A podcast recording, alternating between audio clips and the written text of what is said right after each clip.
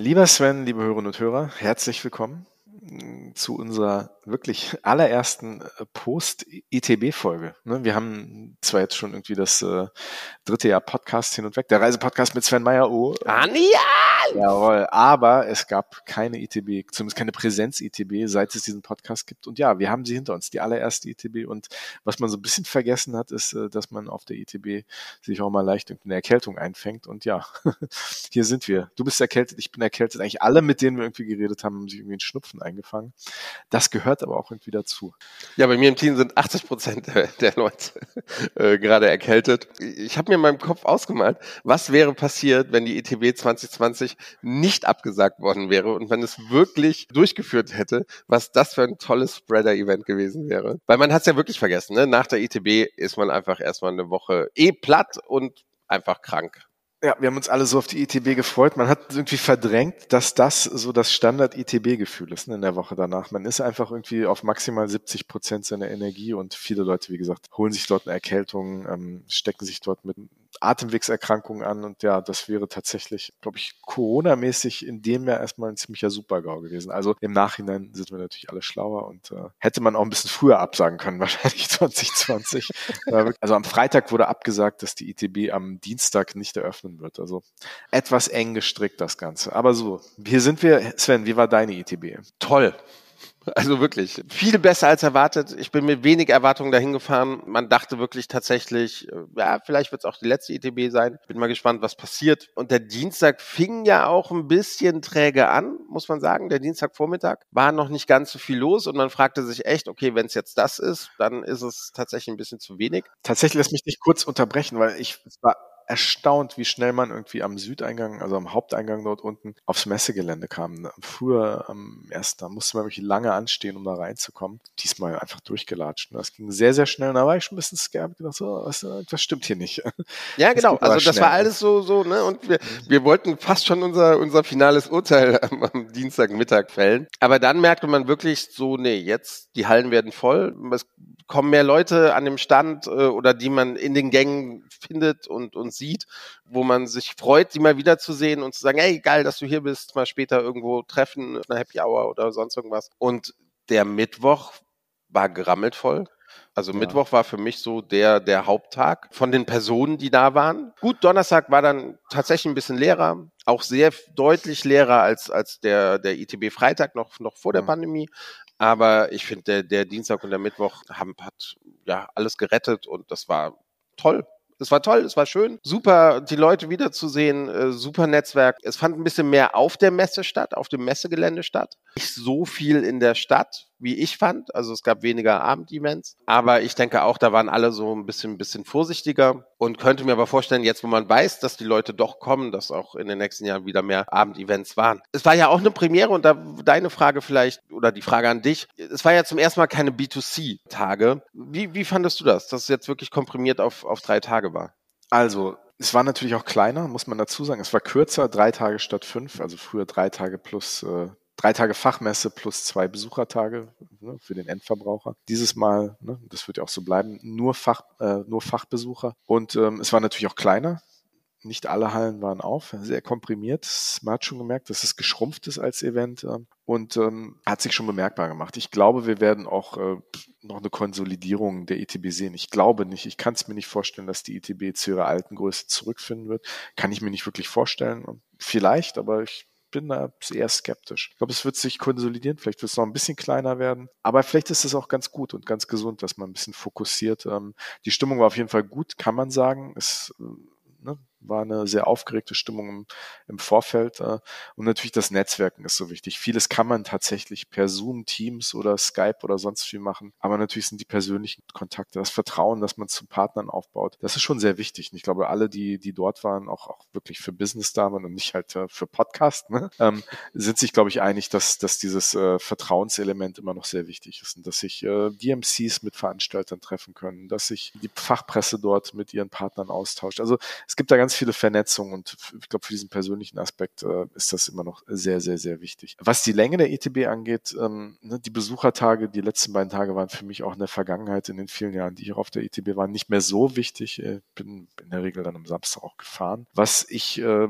tatsächlich aber ein bisschen schade finde, ist einfach, dass aufgrund dieser geballten drei Tage so die Zeit zum Bummeln und auch mal ne, ab vom Rand, äh, vom Wegesrand mal zu schauen, was sich da so tut, ah, das habe ich nicht so genutzt. Ne? Ich hatte, hatte schon viele Termine, man ist äh, viel rumgelaufen, was auch alles gut und richtig ist. Das ist ja auch Teil der ETB. Aber äh, ne, dass man am letzten Tag noch ein bisschen Raum nach hinten hat, ein bisschen bummelt, ein bisschen guckt, was sich noch tut, nochmal neue Sachen entdeckt und sich inspirieren lässt. Das kommt natürlich in diesen komprimierten drei Tagen vielleicht etwas kürzer als vorher. Das ist so, so mein, mein grobes Fazit. Also ich bin schon optimistisch, was die ETB angeht, aber ich glaube, eine Konsolidierung wird stattfinden. Aber vielleicht ist das auch gut und richtig, dass, äh, dass man sich wirklich auf das fokussiert, worauf es ankommt. Das ist das Netzwerken, Vertrauen aufbauen, über die Geschäfte redet und, und ähm, das Ganze, wie gesagt, etwas kompakter in drei Tage und ähm, insgesamt eine sehr runde Sache. Ja, was wirklich auffiel, ist, dass, dass viele Stände und auch, auch bei der, bei der Werbung, die ja rund um die ITB auf um dem Messegelände stattfindet, kam es einem so vor, dass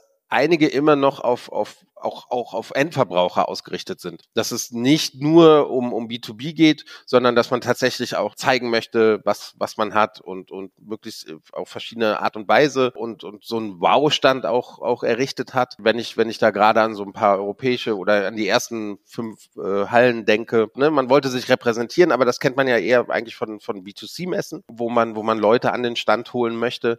Ähm, ich glaube, wenn, wenn es weiterhin bei der B2B-Messe bleibt, die ich auch sehr befürworte. Samstag und Sonntag war für mich auch nicht immer so interessant. Könnte ich mir noch vorstellen, dass, dass diese, dieser Standgigantismus, nennen wir es mal so, tatsächlich noch so ein bisschen, bisschen abnimmt und dass dadurch auch weniger Fläche gebraucht wird für die ITB. Was dann wiederum bedeutet, man muss nicht mehr durch 27 Hallen laufen oder durch es waren dieses Jahr, glaube ich, 20 Hallen, ähm, die geöffnet waren, äh, was, was ja auch nicht ganz so verkehrt ist. Ja, ich glaube, jeder, der einen Schrittzähler hat, der, der wird schon irgendwie ganz gut geguckt haben auf seine 20, 25.000 äh, Schritte irgendwie am Tag, die man da auf so einer EB, ETB locker hinlegt. Äh. Also ja. da kommt schon was zusammen. Das ist schon äh, gut anstrengend. Wie gesagt, man ist hinterher ein bisschen platt und äh, ein bisschen geschwächt. Also wenn man so, so eine Bewegung nicht täglich gewohnt ist, äh, dann kommt da gut was zusammen. Aber insgesamt, glaube ich, äh, eine runde Sache, ein gutes Fazit und einfach schön, ganz viele Leute wiederzusehen und äh, natürlich auch neue Leute kennenzulernen. Ja, es hat sich definitiv gelohnt und ich würde es genauso wieder machen. Werbung. Lieber Sven, wir haben jetzt schon einige Male über Kolumbien geredet, dein Lieblingsland in Südamerika, aber auf diesem Wege heute hier einmal ganz offiziell die Seite, die heißt Columbia, travel.de. Dort kann man alles, was wir in den letzten Folgen besprochen haben, zum Thema Kolumbien einmal reüssieren, einmal gucken und da sind ganz tolle Bilder, tolle Beiträge zur Reiseplanung. Was immer man auch in Kolumbien sehen kann, gibt es dort auch zu sehen, ist dort vorgestellt. Also kann ich sehr, sehr empfehlen. Columbia.travel.de. Sven, und es gibt überhaupt gar keinen Grund, nicht auf diese Seite zu gehen und nicht nach Kolumbien zu reisen, denn noch nie war es so einfach, nach Kolumbien zu reisen. Es gibt so viele Flugverbindungen. Man kann direkt von Deutschland aus fliegen. Man kann über jeden europäischen Flughafen fliegen, der Hauptstädte, man, Paris, Amsterdam, Rom natürlich, mit, mit Madrid, Barcelona, London. Es gibt so viele Verbindungen. Man kann nach Bogota, man kann nach Medellin direkt, man kann nach Cartagena direkt. Man muss einfach dieses Jahr nach Kolumbien reisen. Vor allem der ITB-Auftritt und der sehr, sehr, sehr gute Kaffee hat mich dazu geführt, jetzt endlich auch mal die Kaffeeregion dieses Jahr zu besuchen. Ja, Sven, Kommst du mit? Ich, ich bin dabei, ich bin dabei und äh, ich werde garantiert vorher auf die Seite von äh, Kolumbien gehen. Colombia, ne? C-O-L-O-M-B-I-A, travel slash de. Dort sind alle Informationen zu finden. Ich finde die Seite sehr gut. Ich habe mich da ein bisschen schlau gemacht und äh, ja, Sven, ich bin dabei. Kolumbien, here we come. Wie viele Wochen hast du für uns geplant? Boah, naja, ich, ich glaube zwei Wochen sind gut. Ja? Zwei Wochen hört sich gut an. Ja. ja. Sehr gut. Freue mich drauf. Los geht's. Auf nach Kolumbien. Werbung. Ja, ich finde, wir haben jetzt aber genug über die ETB geredet. Wir haben genug über die ETB geredet, lieber Andi. Du hast genug über die ETB geredet. Ich kann gar nicht genug davon reden. Ne? Ich rede jetzt irgendwie eine Woche später immer noch von der ETB. Aber nein, natürlich ähm, hast du vollkommen recht. Wir lassen jetzt andere Leute auf der ETB zu Wort kommen. Denn wir haben ja uns ein paar Länder rausgepickt, die wir ganz interessant fanden ne, einen schönen Überblick. Natürlich ist auch wieder Kolumbien mit dabei, weil einfach tolles Land. Die haben wir interviewt auf der Messe. Ihr werdet es vielleicht auch hören an den Hintergrundgeräuschen. Da ist immer ein bisschen Messe-Feeling mit, mit dabei. Wir bitten die schon mal vorab zu entschuldigen. Wir haben unser Bestes gegeben, dass es möglichst äh, gering ausfällt. Aber es ließ sich nicht immer ganz vermeiden. Aber ich finde, die nächste Dreiviertelstunde wird ganz interessant mit, mit schönen Einblicken, auch gerade auch um die ITB. Hin und weg der Reisepodcast mit Sven Meyer und Andi Jans.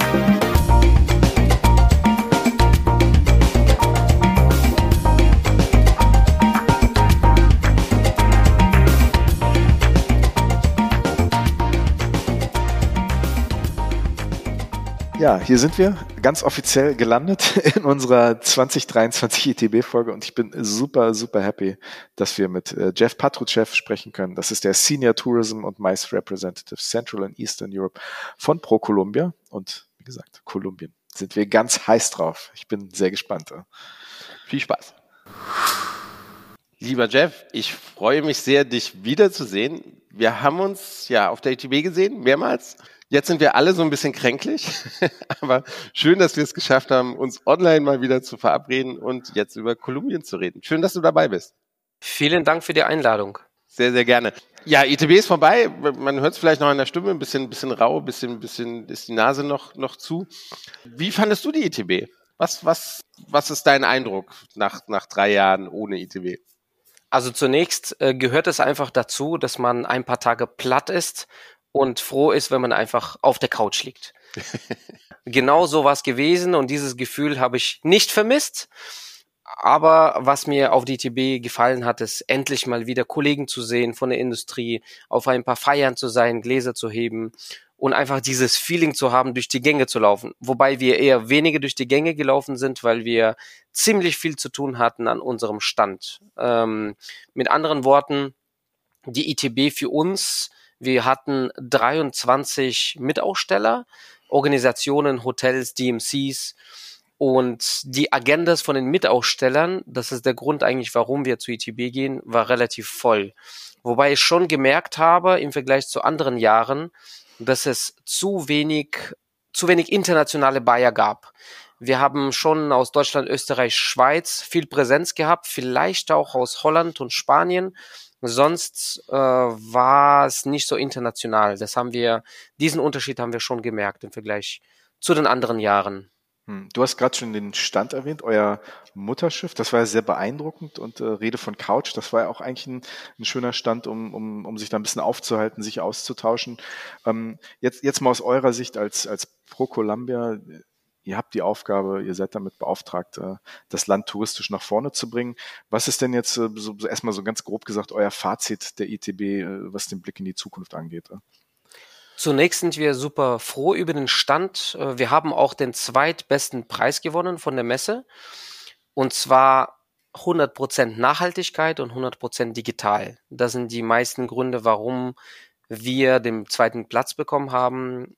Wir haben knapp 1000 Kaffees pro Tag ausgegeben, also unser Stand war schon belebt. Das, das muss ich sagen, es war der beste Kaffee auf der ganzen ITB. Also, wenn ihr nächstes Jahr wieder dabei seid, liebe Zuhörerinnen und Zuhörer, bei Kolumbien, es gibt definitiv den besten Kaffee auf der ganzen ITB. Dafür werden wir auch und tatsächlich gehen auch verschiedene, also ich hatte Kontakt mit zwei Veranstaltern, die mir gesagt haben, die haben extra den Kaffee morgens im Hotel ausgelassen, weil sie unbedingt unseren ausprobieren wollten. Ja, das ist, das spricht sich halt rum. Ja. ja. Und wir sind sehr glücklich über den Preis. Selbstverständlich. Äh, das bringt auch ein bisschen Motivation nach vorne zu schauen. Wir werden schauen, das ist schwer zu sagen, wo wir mit ITB in Zukunft gehen dieses Jahr für uns, obwohl es in lateinamerikanischen Hallen nicht so viel Bewegung war wie in den letzten Jahren, äh, trotzdem fanden wir die Messe für uns als erfolgreich. Ähm, ich würde jetzt aber keine Spekulationen über die Zukunft jetzt erzählen. Ob wir größer, kleiner äh, teilnehmen, müssen wir schauen. Aber was waren das denn für Themen, die ihr auf der ITB gesetzt habt? Das waren ja sicherlich Themen, die ja auch in, in diesem Jahr oder für die nächsten Jahre relevant sind für, für Kolumbien, oder? Selbstverständlich. Also eigentlich wollten wir der Welt erzählen, dass Kolumbien wieder im Trend ist. We are back. I, das wollte ich gerade auf Spanisch switchen, würde ich ja auch gerne machen, aber lassen wir lieber auf Deutsch. Und zwar geht es darum, dass das letzte Jahr 2020 hört sich vielleicht unglaublich an, ist aber das beste Jahr für Kolumbien in der Geschichte gewesen, was ähm, Ankünfte der Touristiker, der, der Touristen angeht. Äh, wir hatten über viereinhalb Millionen Touristen ins Land bekommen oder begrüßt. Und natürlich die meisten waren eher aus den USA. Ähm, Deutschland hat, sind wir bei circa 80 Prozent im Vergleich zu Vor-Pandemie-Zeiten 2019 und wir sind uns sicher, dass dieses Jahr wir die 100 Prozent nicht nur knacken, sondern auch, auch äh, übersteigen werden. Ein Grund ist sicher, ich finde, es gibt total viele Direktflüge nach, nach äh, Kolumbien, oder? Liege ich da falsch? Aber, aber gefühlt kann man so einfach wie noch nie nach Kolumbien reisen, oder? Also es gibt eigentlich gar keine Ausrede mehr, dass man nicht nach Kolumbien kommt. Äh, wir haben, wenn wir weltweit schauen, wie man nach Kolumbien kommt, sind es über 1000 wöchentliche Direktflüge. Wie kann man innerhalb Kolumbien sich fortbewegen? Wir haben fast 70 Flughäfen innerhalb des Landes, von denen 13 internationale Flughäfen sind.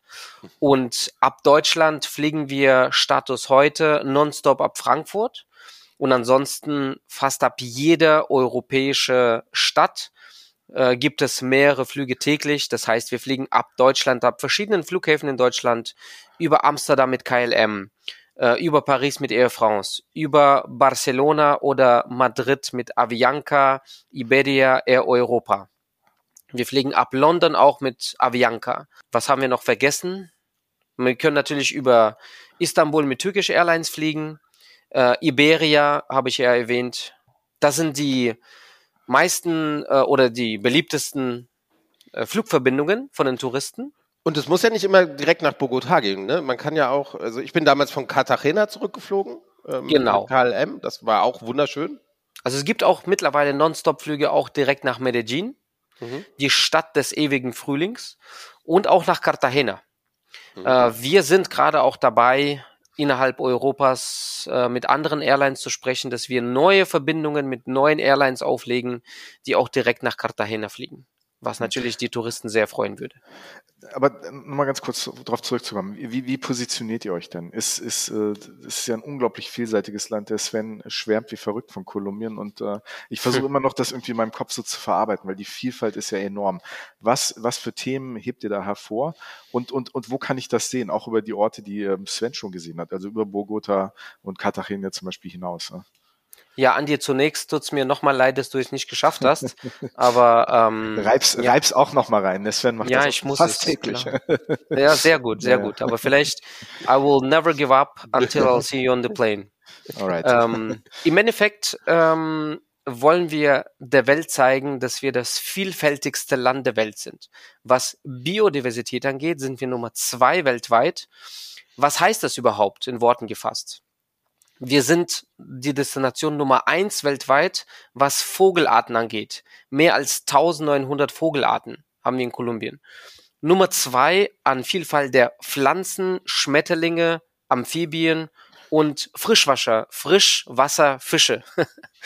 und ähm, Nummer drei sind wir an Palmen und Reptilien und an Nummer vier an den weltweit größten Rept äh, Säugetieren. Arten. Das heißt, es geht nicht nur um die Biodiversität, sondern auch um Kultur und Natur. Allein in Kolumbien haben wir acht Weltkultur- und neun Weltnaturerben quer durch Kolumbien. Und selbstverständlich die meisten, die gerade nach, die schon in Kolumbien gewesen sind, kennen diese Nationen, wie das Sven auch bei der ersten Reise vielleicht Medellin, Bogotá, Kaffeezone, äh, Cartagena, Santa Marta, Barranquilla für den zweitgrößten Karneval bekannt. Die meisten, die nach Barranquilla fliegen, ist es eher zum Februar. Aber Kolumbien bietet so viel mehr und äh, wir sind uns relativ sicher, dass diejenigen, die in Kolumbien gewesen sind, sind Repeater. Die kommen wieder zurück, weil das Land dreimal so groß wie Deutschland ist und nicht zu schaffen, innerhalb einer normalen Reise, innerhalb von zwei bis drei Wochen komplett alle Orte zu sehen. Und deswegen kommt man sicher zurück. Für die Naturliebhaber ist es ein Paradies. Man kann von schneebedeckten Gipfel äh, bis zu, also derjenige, der wandern möchte, der kann wirklich aussuchen, bis zu 5700 äh, hohe Berge zu besteigen, aber auch im Dschungel zu, äh, zu wandern ich weiß nicht, Sven, ich glaube, ihr wart ja auch in Santa Marta, das sind die wunderschöne kleine, das sind keine Trekking, das sind einfach Wanderwege, die auch in sich haben, weil die Luftfeuchtigkeit gefüllt 100 Prozent hat, ja, so wie du auch erzählt hast. Aber das sind auch sehr schöne äh, Wanderwege für die nicht fortgeschrittenen Touristen. Das ist das Schöne, was jetzt die Destination ausmacht. Also das waren wirklich Wanderwege, ne? Die waren, die waren gut ausgebaut, da hatte man jetzt kein Problem, aber ja, also es hat ja auch Spaß gemacht, in den Regenwald zu gucken und dann hat man immer wieder Ausblick auf, auf den, auf äh, Strände. Also das war schon, ach, das war so fantastisch. Aber ich war, wie gesagt, ich war in Bogotá, in Santa Marta, in Cartagena, weil ich ja auch nur eine Woche Zeit hatte. Hätte ich jetzt noch eine zweite Woche hinten dran gehangen. Was, was würdest du mir dann empfehlen? Oder sagen wir, ich habe noch zwei Wochen Zeit. Was würdest du mir dann empfehlen? Was, was sind dann so deine Tipps, was ich unbedingt gesehen haben muss? Also dann planen wir einfach deine zweite Reise mit äh, ja zusammen. Andi und Sven auf der Reise, auf der zweiten Reise nach Kolumbien. Eine meiner Highlights, meine persönlichen Highlights, ist der Nationalpark Chiribiquete. Versucht mhm. das mal nachzusprechen. Ich habe auch ein bisschen versucht. Chili Bikette. Chili Bikette, ja, bei dir passt es schon. Mhm. Siehst du, bei Sven würden wir wahrscheinlich länger brauchen. Äh, lassen, gut. lassen wir es, lassen. So viel Sendezeit haben wir nicht. Der Nationalpark ist tatsächlich der größte Tropennationalpark der Welt. Der hat knapp über äh, 42.000 Quadratkilometer. Und das ist da, wo Amazonas geboren wird. Das ist äh, der nördlichste Teil von Amazonas, ein Regenwald, aber auch was etwas in sich hat. Dort kannst du mit rosafarbenen Delfinen schwimmen. Natürlich alles in äh, nachhaltige Form. Das heißt, die Guides sorgen dafür, dass du vorher dich duscht, bevor du ins Wasser gehst. Das heißt, die ganzen, die ganzen, wie sagt man, der ganze hm. Schmutz und, und genau die, die ganzen sowas, ja. Chemikalien abwäscht. Dort gibt es auch Ausgrabungsstätte von den Präkolumbianern. Wir haben ja über 80 verschiedene präkolumbianische Stämme, die immer noch aktiv sind. Und das ist ein Teil, da würde ich mindestens fünf Tage, fünf Tage äh, einplanen. Und, und wie, ganz kurz, lass mich eingreifen, ja. wie, wie, komme ich nach Chile Biquete? Wie, wie nach Chile Biquete fliegt man von Bogotá nach San José de Guaviare, heißt der Flughafen. Und äh, wie wir natürlich auch gewohnt sind, wobei in, in Deutschland kann man relativ schnell vom Flughafen in die Stadt kommen, dort sind es fünf Minuten, weil die Stadt natürlich sehr klein ist und das ganze, das ganze Naturschauspiel befindet sich natürlich außerhalb der Stadt. Da fährt man jeden Tag einst eine Stunde, halbe Stunde oder zwei Stunden, je nachdem, an welchen Ort man im Tag gehen möchte. Und dann erlebt man Vielfalt täglich. Das ist eine meiner Lieblingsorte in Kolumbien. Dort gibt es auch den sogenannten Regenbogenfarbenfluss. Was heißt das überhaupt? Innerhalb äh, eines Gebirges gibt es einen Fluss, der verschiedene Farben hat. Das heißt, die Blumen, die innerhalb des Flusses wachsen, zur bestimmten Zeit zwischen Juli und Oktober farbig werden. Grün, blau, rot, violett, das ist einfach der Wahnsinn, unbeschreiblich. Äh, Galileo Big Pictures ist ein frequent Flyer, frequent Visitor bei uns, weil die sehr gerne unentdeckte, ähm, unentdeckte Orte finden, die weltweit es einmalig gibt und selbstverständlich in Kolumbien gibt es viele davon. Zweiter Ort würde ich sofort sagen Nuki oder Bahia Solano. Das ist die pazifische Küste Kolumbiens. Jungfräulicher Strand. Hier geht es aber eher nicht in erster Linie um den Strandurlaub, sondern eher um Natur. Dort kommen die Buckelwale zur Paarung, nicht wie normale Touristen wie ihr, äh, sondern zur wichtigsten Zeit des Lebens. Und äh, hier kann ich auch erklären, warum die kolumbianische, warum die Buckelwale alle kolumbianischen Pass haben. Weltweit sind alle Buckelwale aus Kolumbien. Sie kommen zwischen Juli und Oktober nach äh, Kolumbien an die pazifische Küste. Es gibt dort warme Gewässer und sie paaren sich, gebären die Kinder, bleiben dort circa sechs Wochen und innerhalb diesen sechs Wochen bringen die ziemlich alles bei. Der Neugeborenen. Das heißt, wie man äh, springen kann, wie man atmet, äh, wie man Fische fängt. Und äh, danach entlassen wir sie, geben den kolumbianischen Pass mit auf dem Weg und dann können sie weiter in den Norden schwimmen. Also sozusagen eine, eine, eine Grundausbildung für Buckelwale äh, in, in Kolumbien an der Pazifikküste. Ganz genau, ganz genau. Das ist eine der wenigen Orte, wo man mit Buckelwalen tauchen darf. Mhm. Man kann sie hautnah beobachten. Normalerweise wird ein Mindestabstand von 35 Meter empfohlen. Es gibt auch Paddlesurfer, die einfach mal in der Nähe von den Buckelwalen schwimmen, auf eigene Gefahr natürlich, weil so ein ausgewachsener Buckelwal kann schon 40 Tonnen wiegen. Das ist, dafür müsstest du über Medellin fliegen. Und in Medellin lohnt es sich einfach ein paar Tage zu bleiben und ein paar, ja, die Stadt einfach äh, auf sich wirken lassen. Medellin ist ja bekannt als Stadt des ewigen Frühlings, trägt auch seit 2013 den Titel für innovativste Stadt der Welt. Diesen Titel haben nicht wir der Stadt gegeben, sondern äh, New York Times in 2013. Und tatsächlich äh, kann man das auch sehen. Das habe ich oft das gehört, dass viele Kreative gehen nach Medellin, weil, weil einfach da diese, ja, dieser Spirit, diese Atmosphäre da so ganz besonders sein soll. Du Sven, wir haben gerade, wo du es ansprichst, für die digitalen Nomaden, wie man sie heute nennt, ein extra Visum ins Leben gerufen.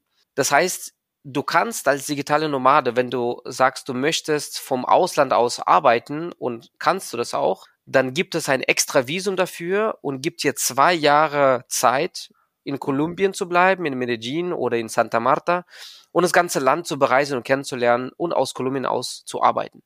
Und das, was ich versprechen kann, ist, dass die Qualität des Internets besser ist als bei uns zu Hause.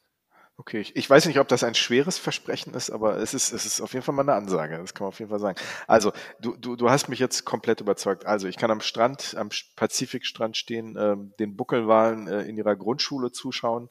Ich kann ähm, die Karibikküste besuchen, ähm, urbanes Leben kreativ in Medellin erleben. Also, die Vielfalt ist, äh, klingt wirklich enorm. Äh.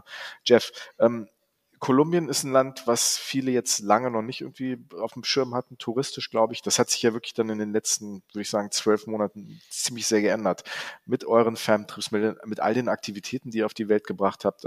Was plant ihr denn für dieses Jahr noch für Kolumbien zu tun? Ja, wir möchten schon zeigen, dass Kolumbien sechs Makroregionen haben. Unsere Planung zielt sich darauf ab, dass der kolumbianische Tourist wieder zurückkehrt. Wie schon vorher erwähnt, dass er ein Repeater ist, weil Kolumbien so groß ist. Wir möchten damit auch sehr viel den Trade schulen.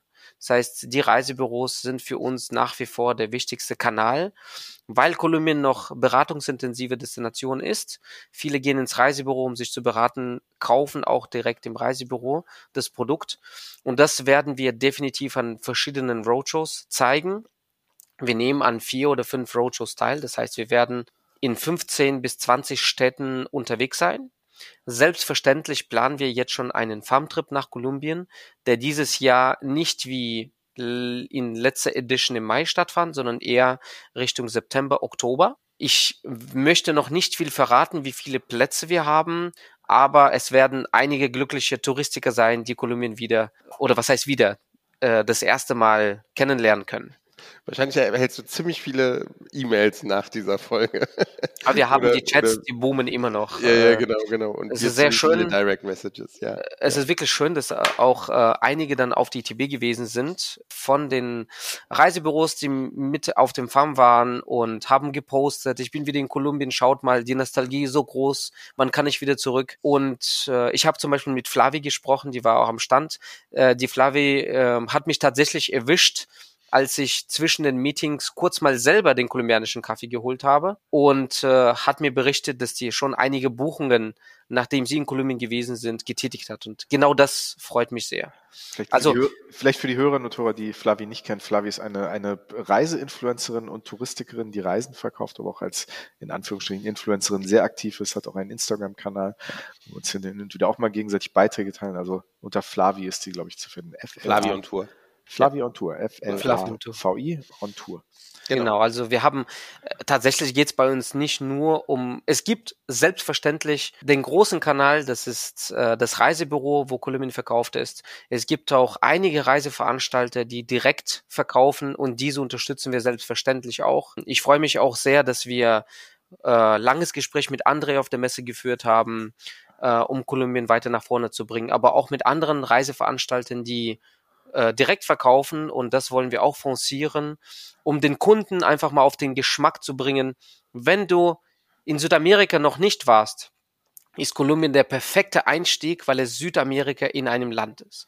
Und wenn du in Südamerika schon gewesen ist, dann wird es langsam Zeit, dass du auch mal Kolumbien kennenlernst. Jeff, du hast äh, mich auch infiziert. Sven hat diesen Virus schon lange. Und ich meine, was, was gibt's für eine schönere Krankheit als das Reisefieber? Ne? Also ganz ehrlich, äh, wir sind auf jeden Fall, sag ich mal, haha, Zwinker, Zwinker, in Anführungsstrichen, auf jeden Fall sehr pro Kolumbien.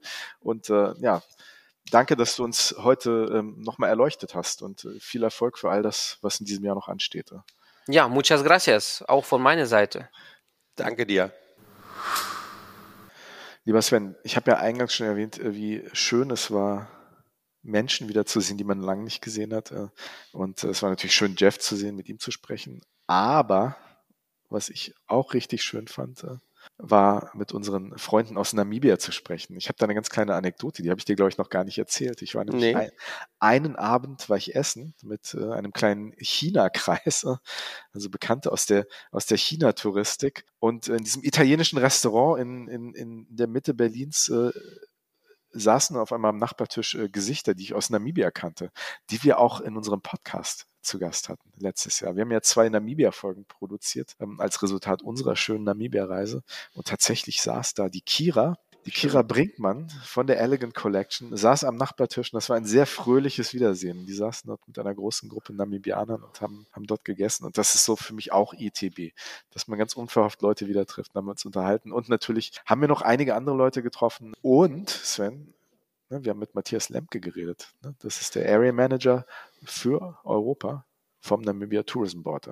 Genau, es war so, dass wir ihn, äh, wir sind zusammen hingegangen, ne, dass wir ihn erst zum ersten Mal getroffen haben und dann waren wir aber jeder nochmal einzeln bei ihm und haben mit ihm gesprochen und ich hatte auch mein Mikrofon dabei, deswegen äh, ja, habe ich das Interview geführt, aber alles cool. Äh, ja, war schön. Ich habe Kira nur vom Weiten gesehen, musste dann wieder weg, äh, konnte also gar nicht Hallo sagen. Ich hoffe, du hast sie lieb gegrüßt von mir, wenn nicht, aber natürlich, das auch. Aber natürlich. Hier. Aber hier nochmal ganz offiziell, ne, unser Herz brennt natürlich auch für Namibia und zwar super cool mit Matthias. Äh, mal wieder ein paar Worte auszutauschen. Ah, und du hast ihn befragt zum Thema Namibia ITB 2023. Lasst uns hören, was er gesagt hat. Ja, ich habe den Kontinent gewechselt. Ich sitze jetzt in Afrika. Und wo sitze ich denn hier? Er strahlt mich schon an. ja, herzlich willkommen in Namibia, würde ich sagen. vielen lieben Dank, vielen lieben Dank. Ja, einen schönen Stand habt ihr. Aber erzähl doch erstmal, Namibia. Vielleicht, ich glaube es zwar nicht, aber vielleicht unsere Hörerinnen und Hörer kennen das noch nicht ganz so. Wo liegt es? Was macht ihr? Was gibt es da zu sehen? Du könntest jetzt wahrscheinlich eine Woche reden. Ich wollte gerade sagen, also wenn du mir so eine Vorlage gibst, ähm, dann kann ich jetzt wirklich, wirklich breit auslegen. Nein, tatsächlich, wenn ich jetzt alleine nur, ich kann hier quer durch den Halleneingang äh, nach draußen schauen. Ich sehe, dass es hier sogar noch ein paar Schneeflocken ge gehabt hat. Ja. Es ist kalt hier in Berlin. Äh, wir sind praktisch das Gegenkonzept. wir sind Deswegen liebe ich euch. wir sind im südlichen Afrika zu Hause. Wir sind eins der Länder, das eins zu den am dünnsten besiegten Ländern der Erde gehört. Wir haben in etwa die Größe von dreimal Deutschland, aber nur zweieinhalb Millionen Einwohner. Das bedeutet. Weniger als in äh, Berlin? Ja, ja, so ist es. Und das bedeutet, du hast einfach hier unwahrscheinlich viel Platz. Platz für das Erlebnis Natur. Platz für das Erlebnis Menschentreffen auf einer Ebene, sehr herzlich, sehr willkommen heißend. Äh, wie in jedem Land, wo wenig Menschen leben, bedeutet das sehr viel, einander zu treffen. Das erlebst du in diesem Land. Es ist ein anderes Licht. Es ist für Fotografen ein, ein Mecker. Ähm, es ist natürlich auch das Thema Wildlife. Mhm. Du erlebst die Tierwelt, du erlebst die älteste Wüste der Welt. Und wenn du mich fragst, die Horizonte sind hier einfach weiter. Das merkst du spätestens, wenn du abends äh, den Sternenhimmel siehst und du musst nicht nach oben schauen, weil du dich unter einem Dom von Sternen bewegst, von Horizont zu Horizont. Es wird einfach schwindlig. Das ist das Land, aus dem wir kommen. ich durfte es ja schon mal erleben und das, ich weiß noch, also das ist immer noch so eine Reise, ne, die war life-changing, das war, das war genial. Also vielen lieben Dank, das mich. dass du es möglich gemacht hast. Aber ganz kurz, ich habe zwei Wochen Zeit. Reicht das für Namibia? Natürlich. So, ja? ja, natürlich. Wie, wie komme ich auch hin? Das ist ja auch immer so ein Fernreiseland. Mhm. Aber du hast nicht das Thema Jetlag. Weil du mhm. bleibst ja, du fliegst ja einfach nur nach Süden. Ja. Das Einzige, was du wechselst, ist von Winter in Sommerzeit oder von Sommer in Winterzeit. Das ist die einzige Umstellung, die du machen musst. Und äh, zwei Wochen sind wunderbar. Du nimmst das Auto und fährst einfach von der Wüste in den Busch, von dem Busch an die Küste. Ein bisschen machst du auch äh, das zentrale Hochland mit der Hauptstadt, wenn du möchtest. Also du kannst innerhalb von zwei Wochen unwahrscheinlich viele unterschiedliche Landschaften sehen. Ja, wie kommst du hin? Das ist tatsächlich ziemlich unkompliziert aus Deutschland heraus. Wir haben Non-Stop-Verbindungen ab Frankfurt und das zehnmal die Woche. Mhm. Und dann kommst du da durch die Nacht runter und übrigens auch wieder durch die Nacht nach oben. Äh, verlierst also gar keine Zeit. Okay. Und äh, wachst am nächsten Tag auf und bist entweder bei uns oder aber wieder zu Hause. Ähm, entweder ich lieber in Namibia in dem Sonnenschein oder beim Sundowner oder, oder sonst so. Pass auf, morgen Abend fliegen wir, kommen wir mit. Den Koffer habe ich dabei. Also. Leider mit Wintersachen gefüllt und, und, und nicht mit Sommer. ja. Nächstes Mal gerne wieder.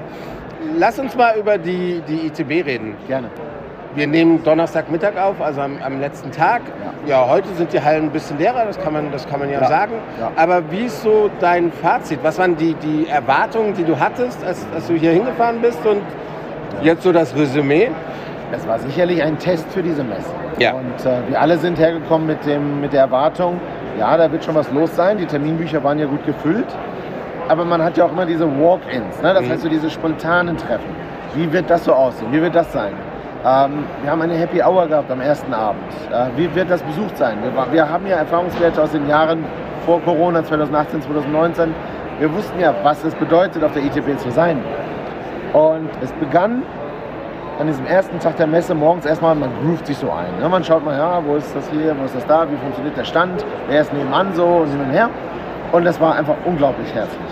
Es war ein Wiedersehen, weil obwohl die da unten im Land natürlich sich mehr oder weniger kennen, man ist doch sehr weit räumlich voneinander entfernt. Ne? Du bist auf der Lodge im Norden, der andere ist auf der Lodge im Süden, der andere wohnt in der Hauptstadt, der andere an Zwackermund, in der Küste. Und selbst wo man denken würde, die, die, sehen sich doch irgendwann mal. Nein, das tun die nicht. Und dann sehen die sich hier in Berlin. Und dann ist das ein, ein, ein ganz herzliches Wiedersehen gewesen. Ganz toll. Und von der ersten Stunde an war das hier ein ganz interessanter Vibe. Also hier war, hier war, es war ein Vibrieren. Mhm. Termine hintereinander weg, die Leute kamen vorbei, Walk-ins, die spontanen Treffen. Es war alles wieder da. Du wolltest dir schnell ein Brötchen holen da vorne und kommst gar nicht beim Gang vorbei, ohne dass einer sagt, Mensch, Matthias, wie geht's? Und hallo Matthias, dann hast du kurz Zeit und hin und her. Es war genau wie 2019 und äh, am Abend an unserer Happy Hour. Also es ist ja ein professionelles Umfeld, aber es war emotional, es war aufgeladen und du hörst es an meiner Stimme. Wir haben viel geredet, man hat gegen einen Geräuschpegel ankämpfen müssen mit seiner Stimme und äh, diese ersten beiden Tage waren intensiv, wirklich voll. Heute ein bisschen ruhiger, kann ich verstehen. Einige sind schon auf dem Weg nach Hause. Aber die ITB war für uns, möchte ich sagen, ein voller Erfolg. Ja, besser als die Erwartungen. Also, ähm, ja, ich möchte das so sagen, ja. ja. Ja, Also ihr seid nächstes Jahr auf jeden Fall wieder mit dabei. Also wenn die ITB wieder stattfindet, dann werden wir da sein. Gab es irgendwelche Veränderungen, die du wahrgenommen hast, oder ist es schon so vom, von allem irgendwie mehr, ja, also, also schon wie, wie 19 und davor? Ja, ja, also eine Veränderung, die wir positiv wahrnehmen, ist, dass es keine Endverbrauchertage mhm. mehr gibt, dass es eine reine Fachmesse ist. Wir können uns fokussieren. Unsere Anbieter sind fokussiert auf dieses mhm. Thema äh, Trade das ist für uns ein absoluter Vorteil. Und das äh, begrüßen wir auch und das möchten wir auch hoffen, dass das bei der ITB weiterhin so bleibt. Ja. Die, das Abendprogramm, es hat sich geballt natürlich. Ne? Also man war wirklich am Partyhopping und war unterwegs von verschiedenen Veranstaltungen. Man möchte ja auch wirklich viele Leute treffen. Es geht ja ums Treffen, es geht ja ums genau. Netzwerken, Ganz es geht genau. ja gar nicht um Party. Es Nein, ist das genau. Netzwerken, das ist ja wirklich das Netzwerken. Und, und das ist, äh, man hat gemerkt, alle sind hungrig danach. Ja, ja, ja. Und ich auch. Ja, und ja. Entsprechend, entsprechend, wir haben, ich glaube, ich habe alles genommen, was mir die ITB geboten hat. äh, zeitlich habe ich alles versucht mitzunehmen. Ja, ja. Wie sieht es sonst so in Namibia aus? Ihr seid zufrieden, oder? Wir sind zufrieden. Also die Aussichten sind sehr positiv. Nach all den Jahren jetzt äh, und letztes Jahr war ja schon im, unter dem Motto Revival mhm. ein sehr gutes Jahr, verhältnismäßig gutes Jahr. So sieht jetzt 2023 hervorragend aus. Wir hoffen auf, äh, also wir, wir haben auch äh, inzwischen schon die Bestätigung über weitere Flugverbindungen von existierenden Flugverbindungen. Jetzt der Ausbau ja, findet ja. statt. Ähm, da ist ja noch einfacher nach München. Genau, die Eurowings Discover baut aus, also das ist ganz toll. Die Ethiopian Airlines baut aus, auch ja. ganz toll. Und wir hatten auch mit manch einer oder anderen Airline Gespräche und wir hoffen auf weitere Flugverbindungen ab nächstem Jahr. Ja. Die Aussichten sind rosig. So, so lese ich das hier bei dir. Also du siehst mich lächeln? Ja, ja, genau. Oh. Ein bisschen raue Stimme, aber das kommt von vielen Reden das und von so. vielen alte, alte Kollegen und Partner wieder treffen und von vielen Netzwerken ja. auf den Happy Hours. Aber also wie gesagt. Die Message ist, wir sind wieder da. Die Touristik ist wieder da. Auf jeden Fall. Und es ist einfach schön. Also ja. und, das gehört einfach dazu, dieses Live-Erlebnis. Wir haben viel zu lange auf Bildschirme geguckt. Das, ich, was wir hier gerade erleben, das muss sein. Ich kann es nicht mehr sehen. Zoom oder Teams. Wirklich. Nee, Mehr hiervon bitte. Sehr gerne. Genau. Matthias, ich bin neidisch, äh, ja, dass du schon wieder runterfliegst ja. in den Süden. Ich fahre morgen zurück nach Frankfurt.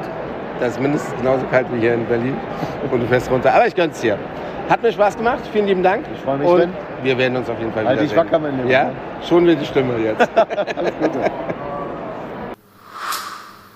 So, mein Lieber, wir waren jetzt echt äh, schon ganz schön weit in der Ferne. Wir waren in Kolumbien, haben uns äh, über pinkfarbene Delfine informiert und äh, tolle Destinationen mit ganz exotischen Namen, die ich jetzt schon wieder vergessen habe. Dann waren wir in Namibia. Musst du den Podcast nochmal anhören. Ich muss mir den Podcast nochmal anhören, hast du recht. Ja, dann waren wir in Namibia, auch eine Herzensdestination für uns. Aber warum immer in die Ferne schweifen? Ne? Es gibt auch in Europa so fantastische Destinationen. Und eine ist äh, bei uns hier gleich um die Ecke. Tatsächlich bei uns, das meine ich natürlich hier in Norddeutschland. Sven?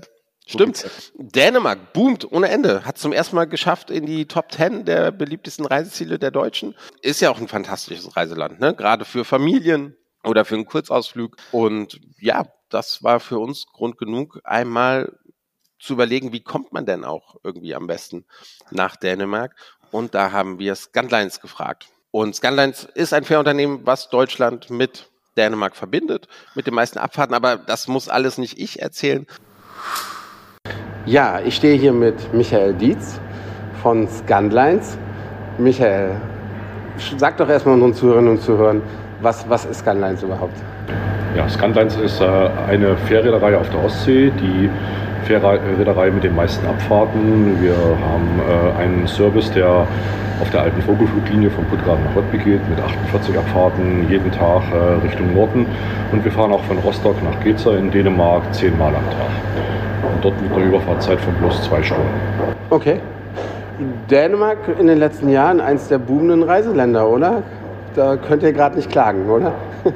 Wir klagen überhaupt nicht. Wir haben immer an Dänemark oder an Skandinavien als Destination geglaubt und äh, haben der Marktforschung entsprechend auf die, auf die Beine geholfen. Aber ähm, man kann schon sagen, äh, nach Covid äh, ist Dänemark und Schweden in den Fokus der Verbraucher gerückt. Äh, ja. Also ein Ziel, was man mit individuell, individuellen Reisemitteln, also mit dem eigenen Auto vor allen Dingen erreichen kann und wo man individuell wohnt, in Ferienhäusern, äh, mit einem gewissen Level von Sicherheit und Flucht vor Massentourismus ist jetzt ultra populär. Ja, ja. Lass ein bisschen über die ITB reden, äh, deswegen machen wir diese, diese Folge hier. Ähm, nach drei Jahren findet sie mal wieder statt. Was ist so dein, dein Fazit? Äh, mit welchen Erwartungen bist du hier hingekommen am Montag oder am Sonntag? Und jetzt ist Donnerstag, also es ist fast vorbei. Was waren die Erwartungen und wie war sie dann tatsächlich? dass jetzt alle wieder hungrig sind auf persönliche Kontakte, darüber braucht man, glaube ich, gar nicht zu reden. Und dass das in der Geschäftswelt genauso ist, hat uns nicht überrascht, aber die Intensität hat uns überrascht. Also wir haben natürlich äh, im, im Geschäftspartnerkontakt, der auf der ITB im Fokus steht, äh, jede Menge Termine im Vorfeld gemacht, aber dass wir nochmal ungefähr doppelt so viele spontane Termine obendrauf haben, das hat uns wirklich umgehauen. Mhm. Mhm. Also ein bisschen besser als erwartet, oder? sehr deutlich besser als erwartet. Das ist deutlich besser als erwartet. Äh, das äh, ist aber auch das, was man von dem größten touristischen Marktplatz auf der Welt auch annimmt. Mhm. Und äh, was wir ganz deutlich merken, ist, dass es keine Zurückhaltung beim Urlaub gibt. Die Leute wollen wieder reisen und die machen sich zwar Gedanken über die großen drei Einflüsse, Covid, Inflation, Ukraine-Krieg, aber letztendlich wollen sie raus ja. und wollen im Urlaub äh, sich entspannen und was Gutes für ihre Familie oder für ihre Partnerschaft. Das ist definitiv, man merkt, die Leute wollen reisen und die Reisebranche boomt im Moment. Und ja, das ist so wirklich was, was man hier von dieser Messe mitnehmen kann. Gab es irgendwie große Veränderungen im Vergleich zu 19 und davor? Habt ihr da irgendwas gespürt? Ja, 19 war das ja noch eine Hybridmesse im alten Stil. Also da hat man noch nicht über einen Online-Teil geredet, sondern äh, da gab es dann von Freitag bis Sonntag auch noch eine Endkundenmesse. Ähm, die man vielleicht allernächstes so mit, dem, mit der grünen Woche vergleichen kann. Mhm. Also viel Publikum, viel Endverbraucher, viel Inspiration, das gibt es jetzt nicht mehr. Also auch das deutsche Publikum hat das Internet für sich jetzt vollständig entdeckt. Das ist jetzt wirklich ein, ein Geschäftskundenmarktplatz für touristische Leistungen und das macht jede Menge Sinn. Aber es ist eben auch eine große Veränderung. Ja, das stimmt ein Highlight für dich, was du mitnimmst von den letzten drei oder, oder vier Tagen? Gab es da was? Ja, wir haben im Vorfeld ein bisschen geschwitzt, was man jetzt aus so einer klassischen Offline-Pressekonferenz noch rausholen kann. Und ähm, wir hatten, ich glaube, 33 oder 35 Journalisten da. Ähm, wir haben eine, eine, Stunde präsentiert und nochmal eine halbe Stunde Fragen beantwortet. Also sehr positives Umfeld, ähm, wissenshungrige Journalisten, mehr kann man eigentlich nicht erwarten. Und das war bisher unser Highlight im PR-Bereich. Also auch das hat ein, muss man auch feststellen und ist auch ein Feedback also zu den Veranstaltungen. Es kamen Leute, die wollten hinkommen, die wollten sich informieren, die haben interessante Fragen gestellt, wenig No-Show-Rate und, und die Veranstaltungen waren voll. Also es war schon, war schon eine, wie ich finde, eine überaus gute Messe. Eigentlich passt alles zusammen. Also der große Bedarf an, an Urlaubsinspirationen stößt jetzt auf Leute, die den Bedarf befriedigen wollen. Ja. Die ganze Industrie ist wieder total aufgeregt nach den Jahren, wo, wo wenig ging. Ja, das Einzige, was man jetzt hier noch ein bisschen zugute halten muss, äh, der Messeveranstalter sollte auch mal überlegen, ob er dem neuen Konzept auch den entsprechenden Service-Level wieder zurückgibt. Ja, äh, auch das hat man ein paar Mal gehört. Äh, dass wohl das Team auch von der Messe relativ neu war und, und Basic-Fragen aus den letzten Jahren nicht ganz so einfach beantworten konnte. Ähm, aber das kommt vielleicht dann auch mit der, mit der Erfahrung. Ja, es, es, könnte homogener sein. Äh, man kann der Messegesellschaft zugutehalten, dass sie sich jetzt wieder antrainieren müssen an das Team. Aber die Zeit haben wir auch nicht. Ja, das stimmt. Ja. Wir wollen jetzt den Leuten sagen, was geht. Und das soll so angenehm wie möglich sein. Wo kann man euch im Netz finden, wenn man mehr über eure Abfahrten wissen möchte und von wo ihr abfahrt und ja. was das kostet also und so weiter und so fort. www.scanlines.de kann, kann jeder Ganz einfach. schaffen. Wir haben eine sehr dedizierte Webseite, die also von, von der Inspiration bis zur Lösung, wie kann man fahren, wie fährt man am besten von Rostock oder von Puttgarden nach Skandinavien und weiter nach Schweden. Da findet man eigentlich alles. Ähm, Buchung ist äh, super easy. Wir haben letztes Jahr die Abfahrtsbindung abgeschafft und ähm, wir sind immer noch der Provider. Der Abfahrtsbindung, was heißt das nur ganz kurz? Kennt vielleicht nicht jeder. Stimmt. Das ist von uns völlig neu oder auch in der Branche völlig neu. Man, wird, man bucht eine Abfahrt, mhm. mit der wird man auch garantiert befördert. Und wenn dann irgendwas dazwischen kommt, dann hat man immer noch die Möglichkeit, mit jeder weiteren Abfahrt mit freien Kapazitäten am selben Tag äh, transportiert zu werden. Okay. Ja, und das entspannt die meisten Leute, egal ob das ein Stau ist, eine extra Pause auf der Autobahn oder irgendein kleines technisches Problem am Auto. Das zerstört deinen Urlaub nicht. Äh, du kommst einfach in den Hafen, nimmst die nächste Fähre am gebuchten Tag ja. und dann geht's los. Sehr schön. Alles zu finden auf www.scantlines.de. Lieber Michael, vielen lieben Dank. Gute Heimfahrt kann ich dir noch äh, wünschen und ja, bisschen, bisschen Entspannung nach der ITW. Das, das ist für uns positiver Stress, das nehmen wir gerne so hin. Ja. Danke Sven für Dank, das Gespräch. Danke. Ja, mein Lieber, da haben wir jetzt ähm, so eine kleine Tour gemacht mit äh, drei touristischen Größen, die in den letzten Jahren eigentlich auch so neue Superstars geworden sind. Einmal von Kolumbien nach Namibia, dann von Namibia nach Dänemark, Scantlines, finde ich sehr spannend. Mag Dänemark auch gerne. Kopenhagen, Top-Stadt, wirklich, wirklich, wirklich schön. Aber das ist ja langweilig, wenn wir uns nur mit den Stars unterhalten. Das ist ja auch ganz spannend, sich anzugucken, was an touristischem, in Anführungsstrichen, Nachwuchs nachkommt. Ne? Das ist das Tolle an der ITB. Du hast nicht nur die großen Länder, sondern du kannst dich auch informieren über so vielleicht so kleine Hidden Champions, die, äh, die man jetzt vielleicht nicht auf dem, auf dem Schirm hat. Und wenn man aber an diesen Ständen vorbeigeht, die dann doch irgendwie überraschen mit Naturschönheiten und tollen, tollen Landschaften, die dort zu sehen sind. Und ja, wir haben uns mit ein paar unterhalten, oder? Ja, das hast du vor allem gemacht und du hast hier mit äh, Politprominenz hast du dich sogar unterhalten, Sven. Mit wem hast du denn da gesprochen? Von welchem Land reden wir denn hier als erstes? Äh? Wir reden als erstes von der Tourismusministerin aus Nicaragua. Wirklich ein paar Freunde von mir waren in Nicaragua und die haben gesagt, wie toll das da ist, wie, wie spannend das ist, dass man es unbedingt mal gesehen haben. Und wir reden deswegen mit Shantani Anesha Campbell, wie gesagt, Tourismusministerin von Nicaragua. Yes, I'm here at the booth of Nicaragua and I sit here with Anasha Campbell, Minister of Tourism of Nicaragua. Welcome to Berlin, welcome to ITV. Nicaragua. It looks like a dream destination when I look at the photos here at the booth. Tell me about it. What is Nicaragua about? Why is it unique? Why we should travel there? Nicaragua uh, is a very authentic tourism mm -hmm. destination that captivates its visitors because of that original experience that it offers.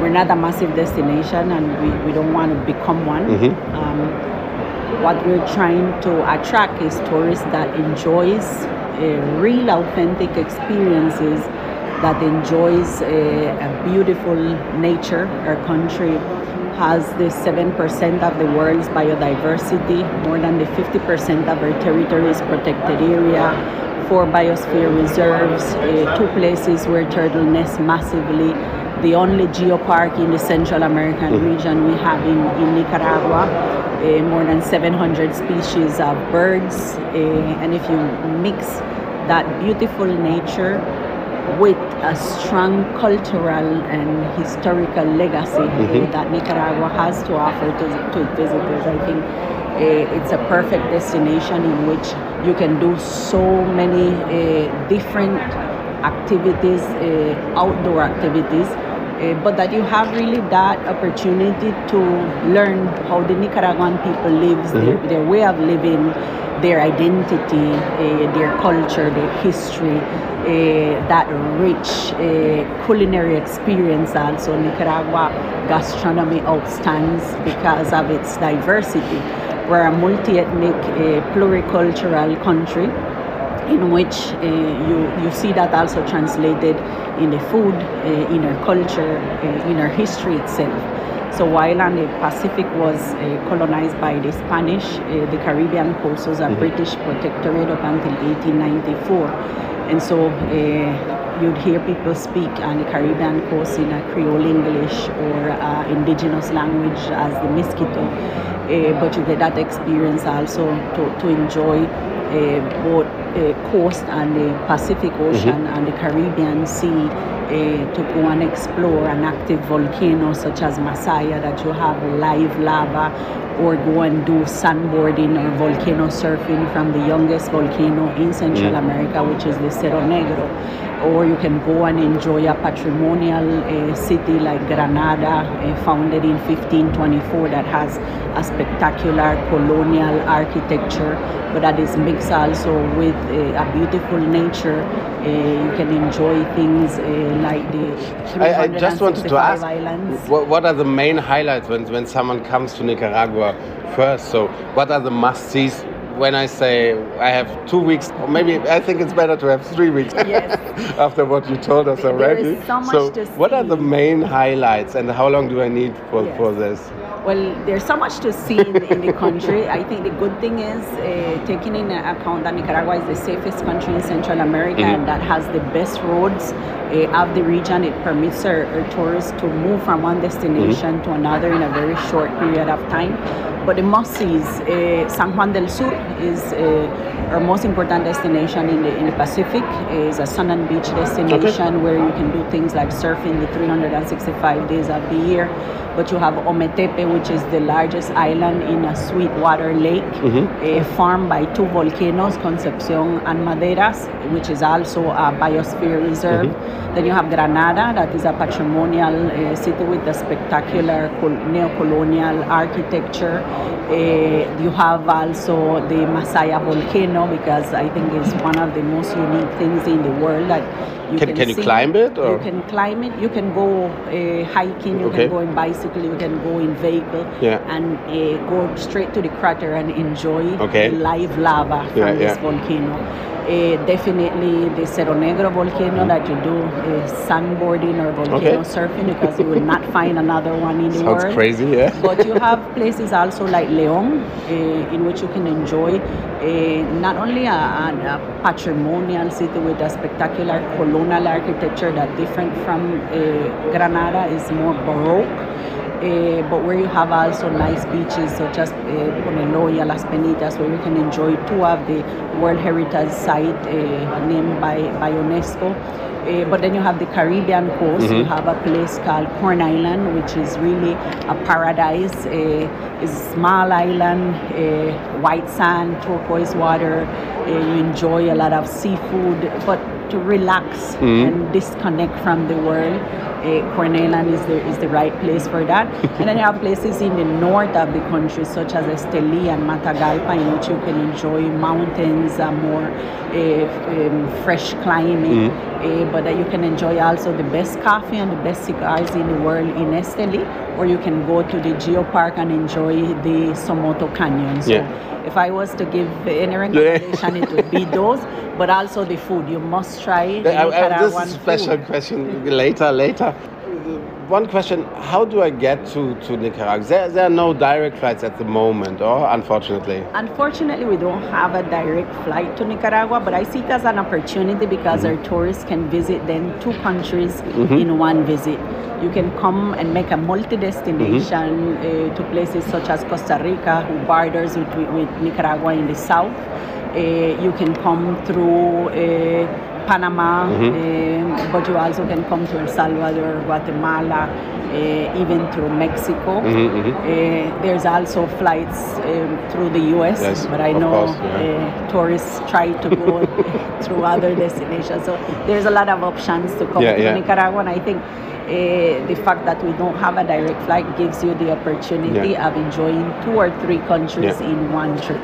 And is it an all year round destination or what, what's the best travel time or what do you recommend? It is an all year round um, mm-hmm. destination, but I think it depends also on, on, on our visitors. Mm-hmm. Nicaragua has mainly two uh, seasons what we call summer, which is a lot of sun. Mm-hmm. Uh, and then we have the rainy season that starts uh, from May, between May and October. Mm-hmm. But um, really, the climate is, is the same year round. The only difference is that from May and October, you'll find a little bit more rain. Okay. Uh, but also, it's a beautiful time because you see the, the, the blossom of mm-hmm. the of trees, of, of, of all the plants, so green and yeah, things. Yeah. So I think it depends really on, on, on our tourists, but it's a year year round um, destination. Okay, okay. Uh, we're in Berlin right now at ITB. The specialities, the culinary specialties for in Berlin are curry sausages, pork knuckles, uh, dumplings. Uh, you mentioned the food before. What do you miss right now? Nicaragua's food is so diverse, being a, a tropical, really um, a tropical uh, country. Mm-hmm in which you have a variety of fruits, of vegetables. Uh, so really depends on what part of this country you are in okay. that you can enjoy the, the food. But it's mainly um, the, the food is is it, it, has this characteristic of our indigenous in, uh, mm-hmm. legacy mm-hmm. or, or, history, but also the influence, the European mm-hmm. influence and the Afro-Caribbean uh, influence. Mm-hmm. Those three things you see mixed in mm-hmm. uh, the Nicaraguan food. And while on the Pacific is based on corn, and the Caribbean coast is based on coconut milk and okay. seafood. Mm-hmm. So there's a lot of dishes. There's things like gallo pinto, like what. What, what, what is that? Gallo pinto is like is a mixture between rice and beans. Mm-hmm but mixed together. And the at the Pacific coast it would be uh, gallo pinto, and the Caribbean coast we call it uh, rice and beans, mm-hmm. but it has coconut milk, milk added in it. Okay, uh, okay. It. So yeah. that that's definitely one. Uh, but then you have things like uh, nacatamal, mm-hmm. you have things like uh, uh, bajo, like indio viejo. Uh, you have things also like guerillas, the rosquillas. So I think it really depends on what part of the country yeah, yeah, you go to. And then if you go to the Caribbean, you'll have things like rondon, like uh, rice and mm-hmm. shrimps, mm-hmm. pastries such as patty, or uh, coconut bread and, yeah. and, and, and, and the spices also and also this uh, translates in different beverages, uh, different pastries. So I think definitely one of the things that we miss when we're not in Nicaragua is the food. and then you have different things, you know, like seafood, but yeah, you also have a lot of chicken, a lot of beef. Or mm-hmm. we produce beef mm-hmm. and it's very good uh, quality. Mm-hmm. We also export uh, export mm-hmm. uh, beef because it is so it is so good. So you have beef uh, I think there, there, there's a variety really in. I'm, I'm getting hungry, definitely. but we need an insider tip. Your favorite dish? My when you come back from Berlin, what will you order? I think I'm, I'm gonna go for a fritanga. A fritanga, well, it, it, has uh, the gallo pinto, mm-hmm. but you have like plantain chips. Uh, you have um, roast meat, mm-hmm. roast meat, roast chicken, or roast pork uh, and then you have cabbage salad, then you have fried uh, cheese. Mm-hmm. Mm-hmm. Uh, so yeah, it's, it's really a mixture of things. So I definitely will look at fritanga when I get back. okay. Um, do you work with tour operators here in the German market, or do we need an organized tour, or can I just fly into, rent a car, and drive around? What What do you recommend? Well. Um, or guided tour? 95 or more percent of the tourists that visit Nicaragua, they go by themselves. Okay. Mm-hmm. Uh, and not on organized tours. Mm-hmm. But definitely in the German market, there's a lot of tour operators mm-hmm. that offers packages uh, to Nicaragua and that has uh, has um, connection with our mm-hmm. national DMCs. So it is really easy mm. to go to Nicaragua. Um, as I said, it's the safest country in Central mm. America, so tourists move around a lot in, yeah. in, in, rented cars or in collective transportation because it's, it's pretty much easy to move around uh, mm-hmm. in the country. Uh, but I think it depends on the tours also. You can either go in organized tours or go by yourself mm-hmm. and you organize your, your own tour. Uh, but yes, more than 95% of tourists that comes to our country, they travel alone and they travel in not in organized yeah. uh, tours. Okay, okay. Yeah.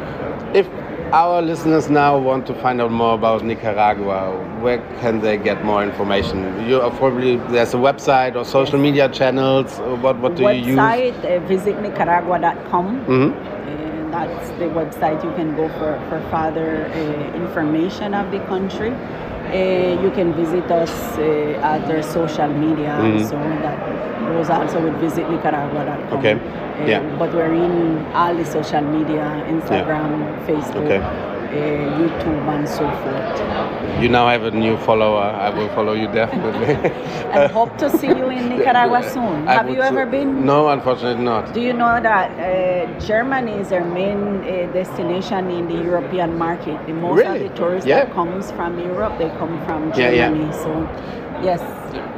If you're looking for hopefully, something authentic, hopefully, something that you can really have an original experience that you'll never forget yeah, yeah. in your life, Nicaragua is the place to go. I go. mean, friends of mine really recommended go to Nicaragua. It's, it's just beautiful and, and, the nature so so fantastic, and also the people. They yes. they love the people there. Um, yeah, one last question maybe. We're here at, at ITB. You told me before that you're. It's not your first time here. No. What was your expectation when you when you arrived here on Monday or Sunday? And now it's the last day. It's it's Thursday. We're still sitting here. Uh, how how was it? Very very productive. Okay. I must say. I think it. Um, it overflowed our mm-hmm. expectations. Mm -hmm. um, we know it's like the first ITB after the pandemic, but we're so happy uh, to have that person to person interaction and mm-hmm. to see our faces personally because we do believe uh, that that connection, that interaction between people is not the same on an online mm-hmm, yeah. uh, platform. Mm-hmm. Uh, to feel that warm, to, to really connect with people, I mm-hmm. think that, that person to person interaction is definitely necessary in, in the tourism industry. Um, we're very happy of the results of ITV. As I said, it probably is uh, over past their expectation. Mm. Um, our DMCs that that are here with us are very happy because they had very good uh, meetings. Mm-hmm. Uh, it was a constant thing also. Mm-hmm. Um, and so for, for being the first ITB after the pandemic, I think it was a huge success. Uh, and we're very happy uh, with, the, with the results and the outcomes of, of ITB. So congrats uh, Berlin, congrats Germany, and we're very happy to be back. And I think that's the, the, the, the, strongest message that tourism is back in business, yeah. that things are moving forward. Uh, and that the tourism recovery in the sector, I think, is now stronger than ever. Ja, warmes Nicaragua. Da mache ich doch äh, gleich mal mit. ja, und ich würde auch die Currywurst eintauschen gegen das, was sie da vorgestellt hat. Das klang echt lecker. Hm, ja, klingt, klingt spannend. Und wie gesagt, äh, ich glaube, Hidden Champions, äh, bin, bin gespannt, was sich da tun wird in den nächsten Jahren. Ich äh, muss ja gestehen, äh, Zentralamerika, auch Südamerika, das ist ja eigentlich nie so meine touristische Welt gewesen, aber ich kriege da immer mehr Lust drauf. Auch, wie gesagt, heute wieder Kolumbien und jetzt Nicaragua zu hören. Ne? Alles schon sehr, sehr, sehr, sehr spannend. Definitiv. Und äh, ich glaube, da wird in den nächsten Jahren auch einiges passieren, weil man sucht ja auch immer. Eigentlich bieten diese Länder ja genau das, was, was man sucht. Ne? So ein bisschen Neuland, ein bisschen Abenteuer ähm, und, und ich finde, das hat auch unsere nächste Destination. Hm. Denn deswegen haben wir sie uns auch ausgesucht. Hm. Was weißt du über Belize? Über Belize weiß ich ein paar Sachen. Das war mal eine britische Kolonie, ein bisschen mhm. britisch angehaucht, liegt an der Karibikküste. Ich glaube, im Gericht so Golf von Mexiko ist das, glaube ich. Mhm. Ähm, ein sehr grünes Land, ist so ein, wirklich eigentlich nur, ich will nicht sagen ein Zwergstaat, aber es ist kein besonders großes Land, ist eigentlich so ein Küstenstreifen, der sich, der sich da entlang zieht. Und ähm, das, was ich gehört habe, äh, fantastisch. Ich habe auch schon mal Bilder, eine Doku gesehen. Das ist für mich tatsächlich äh, so, ein, so ein Land, was äh, Terra Nullius ist für mich. Und ich habe da wirklich äh, viel drüber gesehen, aber ich, ich, ich kann mir das gar nicht vorstellen, wie das da ist. Weißt du, wer viel mehr über Belize weiß als du? Äh, du zumindest nicht. Ich definitiv. Jetzt, jetzt, vielleicht ein bisschen mehr. Ja, jetzt vielleicht ein bisschen mehr tatsächlich. Hm. Denn ich hatte die Chance, mit dem Tourismusminister von Belize zu reden, Herrn Anthony Mehler. Und der hat uns doch ein paar spannende Sachen gibt, auch ein paar hier und da ein paar Geheimtipps. Ich fand es einfach super spannend, mit, mit ihm zu reden über ein Land, wo man jetzt wirklich nicht viel, viel weiß. Ne? Vielleicht kriege ich das auch noch hin, was, was du so hinbekommen hast. Aber äh, ja, es ist absolut sehenswert und ich will da jetzt auch unbedingt hin. Ich muss allerdings dazu sagen, dass das tatsächlich unsere schwächste Aufnahme war. Wir saßen zwar in einem, einem, einem, wie sagt man, in so einem kleinen Kämmerchen, was man irgendwie auch zuschließen konnte, aber es war doch sehr, sehr laut. Die Hintergrundgeräusche sind doch leider sehr, sehr laut. Es ist also ein bisschen schwieriger, dies zu verstehen. Ich bitte um Entschuldigung, es, es war definitiv keine Absicht. Man kann sich aber noch anhören. Hört ja, jetzt, jetzt, jetzt äh, ist gut, Sven. Ich glaube, ich glaub, wir verzeihen dir alle. Alles gut. ja, und auf diesem Wege wollen wir schon mal Tschüss sagen, liebe Hörerinnen und Hörer. Das war unsere ITB 2023 Ausgabe und äh, mit Belize verabschieden wir uns und hoffentlich ein bisschen Fernweh und ein bisschen Einsichten aus unserer Hin- und Wegsicht, äh, was so auf der ITB e los war. Und ähm, ja, wir würden uns freuen, wenn ihr nächstes Mal wieder dabei seid. Also, macht's gut. Tschüss. Belize To be honest, I know nothing about it, but I have the chance to sit here with you. And so please tell me something about Belize. Okay, well, Belize is my home. Belize is, in my opinion, one of the most diverse destinations mm-hmm. on the mm-hmm. planet. There, we have so much to offer in a very small space. We're not a destination that's focused on just sand mm-hmm. and sea but we're a destination that offers experiential tourism. Some, we are an authentic destination that you come in and you immerse yourself in our culture, in our cuisine. Our natural assets are, are endless. We have the Great Blue Hill, which is a UNESCO World Heritage Site. Okay. What, what is it exactly? What, what, what is it? It is, uh, um, it is a cenote mm-hmm. um, that's in the sea. Yeah. And it's about a thousand feet wide. Okay. Yeah. And it goes down, I believe, about 400 feet, but you can actually see it from space. Yeah. So okay. it is that um, magnificent. When you see it from the sky, it's different from when you're literally on a boat in it. Yeah. Um, you need to get the boat experience to really appreciate um, the majesty of the view. Yeah. Um, we also have the um, world's longest living barrier reef. I say it Okay. that way because Australia has the longest barrier reef. Yeah, everyone thinks we, Australia. but we have the world's longest living barrier reef. That is the difference. Big difference, big difference. That difference. But sounds more colorful than yes. And we have an extensive cave system. We have three of the four atolls um, in the in the region, um, in the Caribbean. Um, we have a melting pot of cultures in terms of Creoles. You have the Midianites. You have the Garifuna. You have the history in terms of the Maya. We have Maya temples um, across the entire country. Um, one of the um, better known sites um, is the Alton Ha, but Karakol is really our anchor site. In its heyday, Karakol actually defeated Tikal in battle, and so that's significant for the Maya um, history and civilization. Okay. You mentioned culinary before. Um, I'm, as you can see, very interested in the culinary aspect of, of uh, destinations. Tell me something about the specialty in, Um, from Belize. Well, in Belize, our national dish is um, what you, what we call one, two, three. Okay. rice and beans, stewed chicken, and potato salad, and that's typically served with a um, side of um, ripe plantains, Okay. fried ripe plantains. But because we are that Afro-Caribbean Mhm. um, country that's nestled in Central America, we have a fusion of, of our food, Mhm. and so that fusion creates a taste that is like no other on the planet. Okay. Um, one of the things that is a must try when you go to Belize is our fried jams. It's Okay. a it's a it's a um, dough that's fried, and you can either get it just Yeah. fried or you can get it stuffed. Um, you can get it with eggs, you can get it with cheese, ham. Yeah. Some people get it with lobster, some people get it with shrimp, but it is a taste of Belize. Okay. That's your favorite dish? That is well.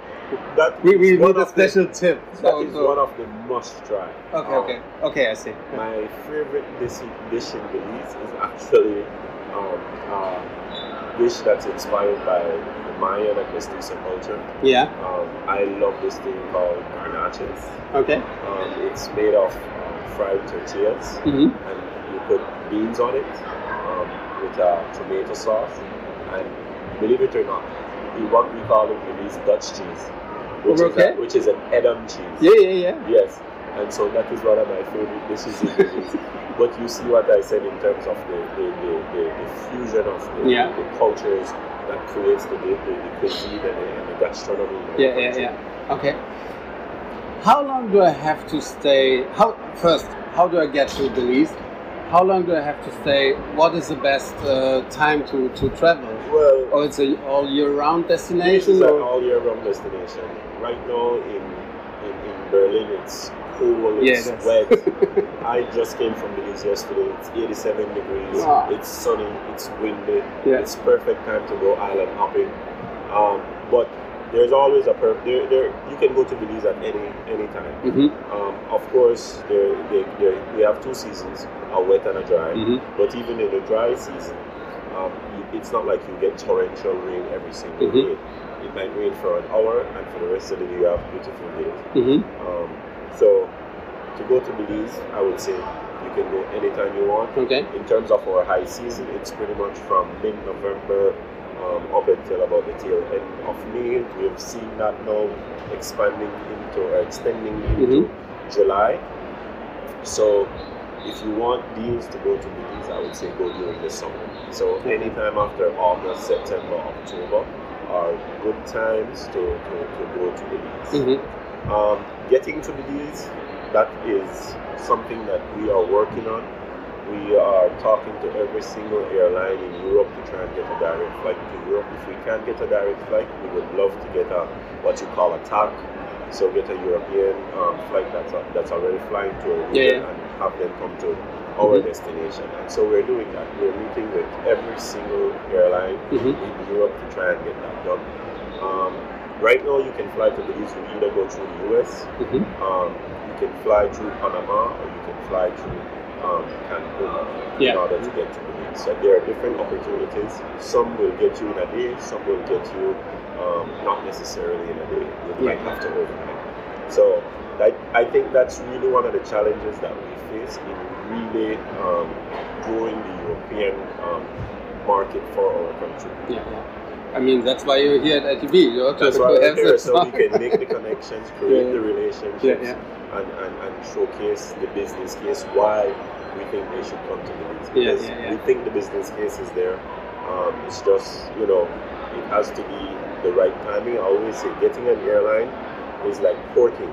Yeah. You can you can get your partner in a day or you can make your partner 20 years from today. Yeah. And so that is how I view the airline yeah, industry. Yeah. You know, and, and one of the things that, that's really important is we understand that once you once you get an air route, that is the easy part. Mm-hmm. The hard part is to maintain that route. Yeah, yeah. And so we always work along with our airline industry partners mm-hmm. to do co-marketing and do whatever it takes for us to maintain Yeah. that growth once we, we get that route. Yeah. You also work together with, with tour operators? Um, yes, we do. Um, one of the things that we're working on right now is to have uh, DMCs in Mhm. Belize. Um, we have a couple that are operating, but we're now moving to try and register DMCs and have it on our um, regulatory website, which is the Belize Tourism Board website. Yeah, yeah. So the operators in Europe know that they can work with a DMC Mm. um, from Belize rather than working with an EMC from Guatemala or Costa Rica.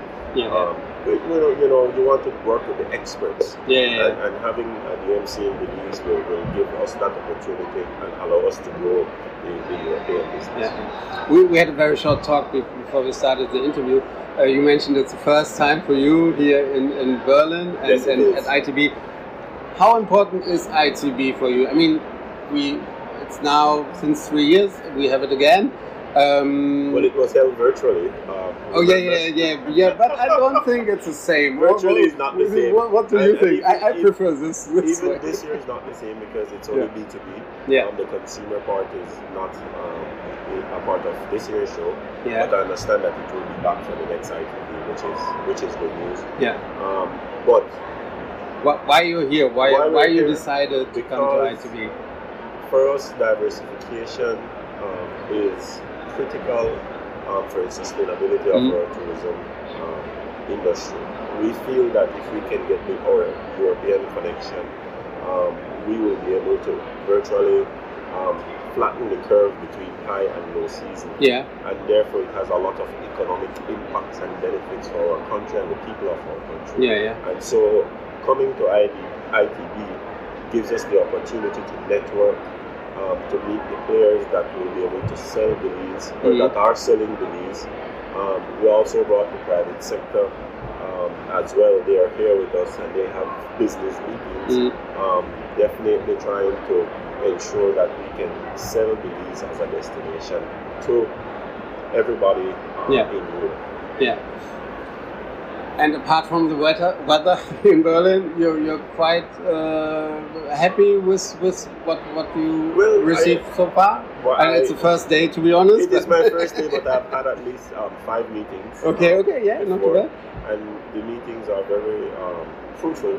Mm. Um, definitely, um, we see an opportunity um, for us to grow, Mhm. and, and hence why we're here. Yeah, and, yeah. and to continue to promote and build awareness for Belize Yeah. um, in Germany and in Europe on the whole. Yeah. Um, when now some of our listeners want to come to Belize, uh, what are the must-see destinations and how long do they have to travel? You mentioned island hopping uh, before, so it sounds like we have to stay two, three weeks, four weeks easily. but what are the, the- the- the How long would you the- recommend? The average visitor um, right now stays 8.7 days in Belize. Okay. Mhm. Um, people from Europe tend to take a longer vacation, um, typically about 12 days. Mhm. Um, one of the important things, and, and they always do, or typically do multi-destination Yeah, yeah, Um, vacation just because of the long haul nature of where we are versus Mhm. Europe. Um, so in order for us to, to really build out the um, a vacation, I would say um, must see in Belize. Definitely, there's this tour called to the Tuntunechil now, mm-hmm. which is a um, it's a Mayan tour, mm-hmm. okay. and it's under a cave, mm-hmm. and you get to see the calcified body of a child um, in the cave. That is the highlight of getting there. Okay. Um, just the experience of going into the cave. It's a wet cave, mm-hmm. and so you walk in water. Um, the light, Sounds the, a bit complicated. It's, it, it is a bit complicated, but it's, it's a really spiritual tour. Yeah, yeah, And you're not allowed to take pictures in the cave. Okay, and so okay. Oh. you can only experience it by yourself in order to know what it's all about. Yeah, yeah. You know, I, I am a person who um, who's not necessarily um, comfortable with tight spaces and dark spaces, but I was totally um, blown away yeah. by that tour and, and, the professionalism of our tour um, tour guides um, are incomparable. Yeah. We we have I think we are one of the few countries that the tour guides are actually licensed. Okay. So they go through an annual license process mm-hmm. so that they can have a high level of service excellence, mm-hmm. which is critical for um, building building out any destination. Yeah. Okay. Um, you must see Placentia. You must see Hopkins. You must see Key Parker. Okay. Um, Belize is an experiential destination. Belize is not a destination that you will just come and sit on the beach. But if you want that, we have that too. One of the other things that, that is amazing is the there's this tour where you actually get to go and snorkel okay. with your chef. Okay. And you go and you fish, and your chef then take you on a beach. Yeah. And cook what you caught. Okay. That's an awesome experience. That's yeah. the south of the country. Um, that one is done. Um, but those are just some of the experiences. We have so many experiences you know, it's hard to just sit have sit and talk about Belize in just one conversation. Yeah, yeah, you know, you have to come and experience it. Yeah, yeah, yeah. Right? Because our country is just unbelievable. Was this your claim? yes, it is. Unbelievable. Very good. I mean, definitely, you, you got me when, when we talked fishing with a chef and then having having uh, it prepared at the beach. Uh, yeah. That sounds really like you know, an amazing uh, experience. Belize is a destination that, you know, you, there's so much packed in, or 8,867 um, square miles, that you can physically be on the, the barrier reef mm-hmm.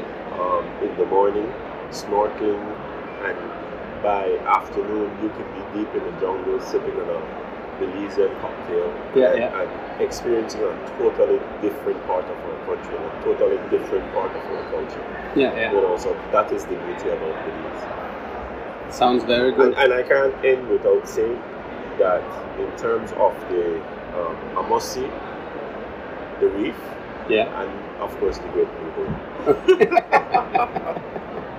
okay, perfect. Um, if now our listeners want to find out more about Belize. Is there any website? Are you on social media? Yes, we uh, are where, where can I get the information on TikTok, from? We are on okay. Um, Instagram, we're on Facebook. You're on TikTok, man. Yes. That's that's great because you're one of the few destinations on TikTok. Well, you have to. TikTok is now the most popular um, platform. Yeah, yeah, yeah. Um, and so it's important that we remain on the cutting edge and, yeah. to be on those websites uh, or to be on those social media platforms. Um, we do have our website www.travelbelize.org and you can have all the information from finding tour guides to tour operators, um, how to get to Belize. There's an itinerary builder on our okay. website, so it gives you a lot of opportunity yeah. for, for you to really immerse yourself into the destination. Yeah, yeah that makes you want to get on a long haul flight and come to the Middle yeah, and of course, it's uh, probably much better to experience by itself, by yourself, than, than uh, just looking at photos or videos. no, I mean, Belize also, you know, it's a, it's a destination for all. Yeah. it's not just, we, we have families, we have um, romantic couples. If you don't get married, you can honeymoon in Belize. and of course, there for the experiential traveler or the adventure traveler, there's a lot to do. You can do zip lining, you can go um, off-roading, you can go biking, you can go kayaking. Mm-hmm. Um, there's just so much things for us to do. You know? Sounds amazing to me. Uh, we, we, do have an amazing country. so I think that's it. Is there anything else you want you want to, to say or, well, or you want to talk about? Because well, I, I think one of the things I want to say is that Belize is big on sustainability. Okay, yeah, um, also very that, important. Yeah that underpins everything we do in tourism. In mm-hmm. fact, we're actually in the process of updating what we call the National Sustainable Tourism Master Plan. Um, so that should be finished in this year, and that will be the roadmap of how we grow and develop tourism um, in a sustainable manner um, using sustainable practices. Mm-hmm. So I wanted to just put that out there. You know that that is big for Belize, and whatever we do, we want to ensure that we are doing it in a sustainable manner and be, you know, custodians of the planet and guardians of the planet because we have to leave it for the other generation that comes after us.